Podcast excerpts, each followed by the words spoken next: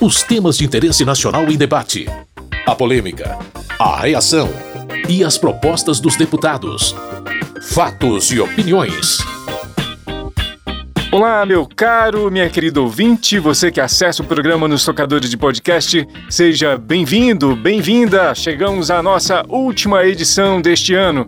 E esses últimos dez dias foram ininterruptos de votações, com muitos debates acalorados a respeito de temas super complexos. Mas o que marcou as últimas duas semanas, sem dúvida, foi a reforma tributária. Os deputados se debruçaram sobre as mudanças que os senadores fizeram no texto da Câmara e concluíram a votação. A emenda da reforma tributária foi promulgada na quarta-feira, numa sessão solene no plenário da Câmara. Participaram do evento o presidente da República, Luiz Inácio Lula da Silva, o presidente do Supremo Tribunal Federal, Luiz Roberto Barroso, e também o presidente da Câmara, Arthur Lira. A cerimônia foi conduzida pelo presidente do Congresso Nacional, senador Rodrigo Pacheco. E eu separei para você alguns discursos feitos durante a promulgação e também da própria discussão da PEC. Na sessão solene de promulgação, o presidente da Câmara e deputado pelo Progressistas de Alagoas, Arthur Lira, discursou a respeito do que representa esse novo sistema de tributação. Hoje, com a presença do presidente da República, do presidente do Supremo Tribunal Federal, numa sessão solene deste Congresso Nacional, promulgamos com orgulho cívico a reforma tributária. Foram 40 anos de espera que transformaram nosso sistema tributário num manicômio fiscal, como muitas vezes eu me referi em muitas palestras que fizemos durante dois ou três anos Brasil afora. A cada novo governo, a cada nova legislatura, o tema vinha à tona e naufragava em interesses diversos. A prioridade não era o país. Desde que assumimos a presidência desta casa, estabelecemos que a reforma tributária iria ser debatida, formulada e aprovada. Não havia mais tempo a esperar. O Brasil precisava e merecia um sistema tributário organizado, eficiente, justo e que se transformasse num dos pilares para o desenvolvimento. Baleia Rossi, deputado do MDB de São Paulo, foi o autor da proposta de emenda à Constituição 45 de 2019, o texto base para a discussão da reforma tributária. Ele também celebrou a aprovação e promulgação da emenda. Mudança é uma palavra que é mágica. Agora, ela muitas vezes pode dar medo, mas para mudar é preciso ter muita coragem e ousadia. A mudança muitas vezes tem dificuldades porque é muito mais fácil permanecer do jeito que está, é mais cômodo. Mas o nosso manicômio tributário precisava ter um fim.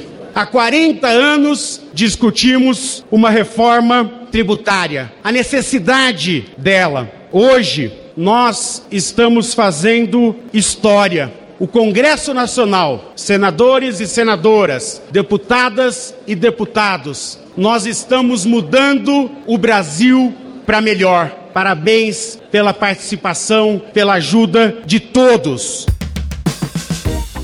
O relator da reforma tributária e deputado pelo Progressistas da Paraíba, Agnaldo Ribeiro, relembrou a saga legislativa até ter novas regras para arrecadação de impostos no Brasil. Nós estamos fechando e, se Deus quiser, encerrando um ciclo no nosso país de um debate que se perpetuou durante 35 anos, se nós olharmos a emenda constitucional de 88, e se olharmos antes disso, ainda faz mais tempo, porque esse debate persiste nesse parlamento. Nunca se conseguiu avançar tanto numa reforma sobre o consumo que é decorrente das distorções do sistema tributário que foram se criando na ausência de coragem para se enfrentar os problemas estruturais, mas tão somente para enfrentar os problemas circunstanciais. Por isso eu fico muito tranquilo, porque nunca se discutiu tanto, nunca se teve tanta transparência em discussão com toda a sociedade brasileira, com divergências de pontos de vista que foram considerados, mas um debate franco com a participação social.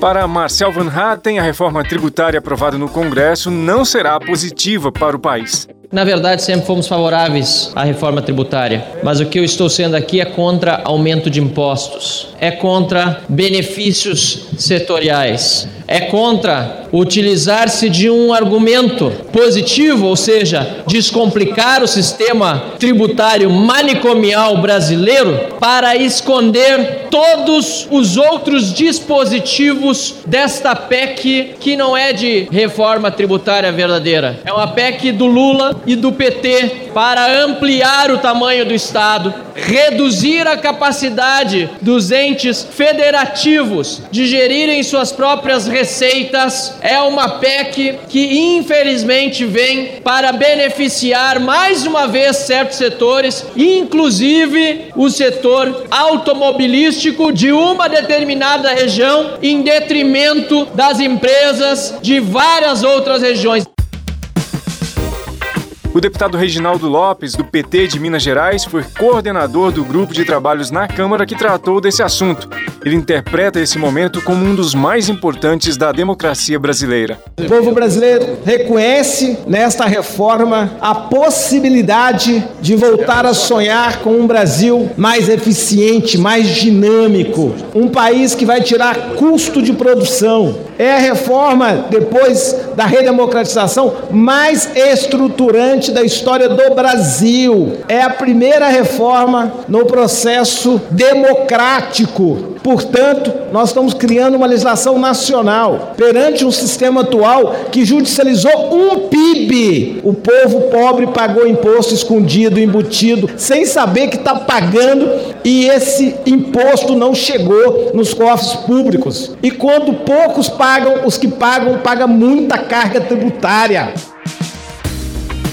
Na opinião da deputada Bia do PL do Distrito Federal, o texto aprovado pelos congressistas não atende às expectativas. Eu acho que todo brasileiro sonha muito com uma reforma tributária, não tem a menor dúvida disso. E quero dizer aqui, como disse minha colega, deputada Adriana Ventura, que quando entrei nesse parlamento, fui eleita em 2018, em 2019 comecei a participar dos grupos de trabalho da PEC 45, do deputado Baleia Rossi, que era, na verdade, a PEC do Bernardo Api, que hoje inclusive faz parte do governo. E eu estava bastante empolgada com a possibilidade de votarmos uma reforma tributária. Mas aos, aos poucos, à medida que eu fui conhecendo essa reforma, eu fui me desencantando, porque eu vi que na verdade ela não simplifica ela faz com que a gente conviva com dois sistemas, né? uma coexistência de sistemas que pode trazer muita confusão. Ela aposta num sistema no qual eu realmente não acredito. Agora, portanto, as regras para simplificar o sistema tributário brasileiro são constitucionalizadas. É a emenda constitucional número 132. Fatos e opiniões. A Câmara também aprovou um projeto de lei que regulamenta as apostas online, as chamadas BETs.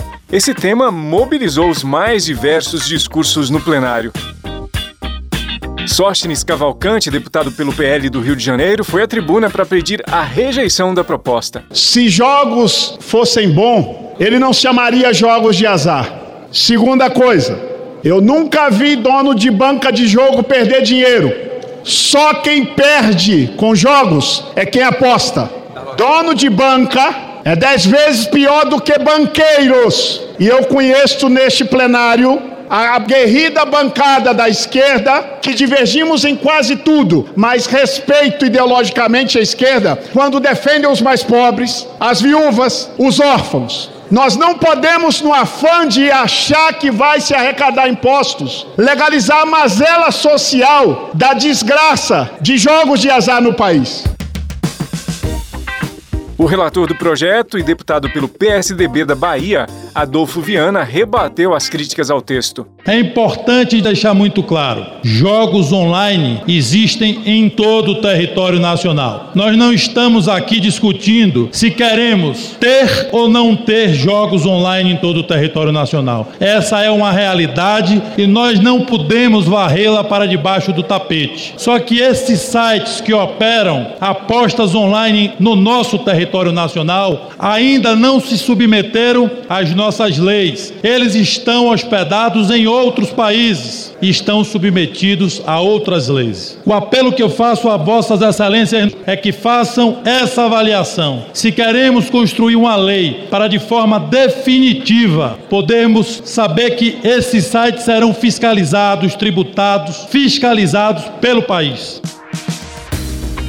Na opinião do deputado Eli Borges, do PL do Tocantins, esse tipo de projeto é uma armadilha para a população. Dentro desta matéria está inserido milhões de brasileiros despreparados para enfrentar as propagandas de jogos do azar, milhões de brasileiros despreparados para enfrentar as propagandas de bicheiros dessa nação, milhões de brasileiros despreparados para enfrentar as buscas do jogo virtual ou das buscas virtuais das propagandas e com a mera visão de arrecadar, eu deixo de me preocupar com o ser humano como essência. Alencar Santana, do PT de São Paulo, contextualizou a tramitação do projeto e disse que a regulamentação das apostas online é importante para o país. Nós já aprovamos a matéria nessa casa, a matéria também foi aprovada no Senado Federal, o Senado fez alterações e o que nós estamos hoje votando são justamente as votações feitas pelo Senado. Portanto, é uma matéria já validada, já aprovada por essa casa. Nós estamos aqui votando as alterações lá feitas. Algumas concordamos, outras eventualmente não, mas regularizar, garantir fiscalização, acompanhamento do jogo existente no Brasil, tributar, inclusive, quem opera e quem ganha, é uma medida necessária. Essa proposta que regula as apostas online, as famosas bets, foi aprovada e encaminhada à sanção do presidente da República. Fatos e opiniões. Temas complexos não faltaram nesses últimos dias. Outro projeto votado na Câmara é o que estabelece regras para créditos de carbono. A meta central do texto é criar incentivos para reduzir a emissão de gases de efeito estufa, aqueles que contribuem para o aquecimento global. Houve muita divergência quanto à proposta e também a respeito do momento de votação. Para Júlia Zanata, deputada pelo PL de Santa Catarina, essa regulamentação dos créditos de carbono não é uma boa política, apesar de estar na prioridade do governo. A gente sabe que essa pauta verde, ela é prioritária não somente para o governo Lula, mas também para a presidência dessa casa que tem falado muito sobre essa pauta. Segundo reportagem do Valor Econômico, a demanda mundial por crédito de carbono já é crescente pode aumentar 15 vezes mais até 2030. E está no Brasil a melhor condição de desenvolver esse mercado, já que 15% do potencial de captura de carbono por meios naturais do planeta está aqui, com chance de atender a 48% da demanda global. Ou seja, os países grandes, mais desenvolvidos que o Brasil, com a economia mais solidificada e sem um demagogo na chefia de Estado, não cumprem com o Acordo de Paris e contam com o Brasil para cobrir os seus prejuízos relacionados às emissões. Ao defender o projeto, o relator e deputado pelo Partido Verde do Paraná, Aliel Machado, falou da urgência do tema diante das tragédias climáticas contemporâneas. As consequências são visíveis globalmente, incluindo enchentes devastadoras, deslizamentos e secas severas, afetando desproporcionalmente as populações mais pobres. Estamos diante de um cenário urgente, onde ações decisivas são necessárias para evitar futuras calamidades. O Acordo de Paris estabelece limites críticos para o aumento da temperatura global, com esforços para limitar o aquecimento a 1,5 graus Celsius. Atualmente estamos próximos desse limite, com o aquecimento já entre 1,1 e 1,2 graus. Relatórios do IPCC alertam para as diferenças catastróficas entre o aquecimento global de 1,5 e 2,0 graus Celsius. Para enfrentar esses desafios, são necessárias mudanças significativas nos processos produtivos. O deputado Chico Alencar, do pessoal do Rio de Janeiro, pediu que o projeto fosse retirado de pauta. Porque queremos discutir no debate do mérito, esse mercado de carbono é, em boa parte dos casos, a manutenção, inclusive, dos efeitos poluidores e da destruição do desmatamento, apenas com uma transferência das áreas onde isso se dá, uma compensação que, em geral, no plano mundial, sobra para o hemisfério hemisfério sul. Tem um viés, na verdade, até Obrigado, de neocolonialismo sob a capa ecológica do capitalismo verde que nós temos que questionar.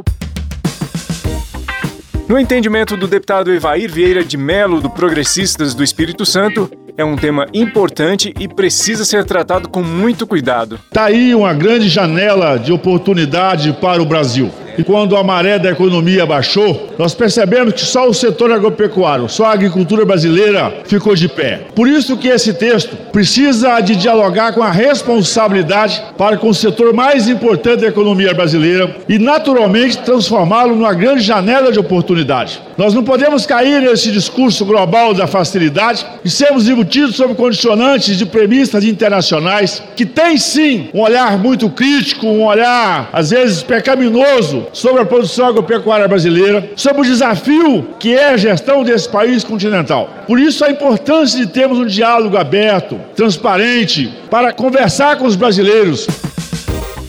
Esse projeto que cria incentivos para a redução da emissão de gases de efeito estufa, aqueles que fazem o planeta ficar mais quente, foi aprovado e será votado na sequência pelos senadores. Fatos e opiniões.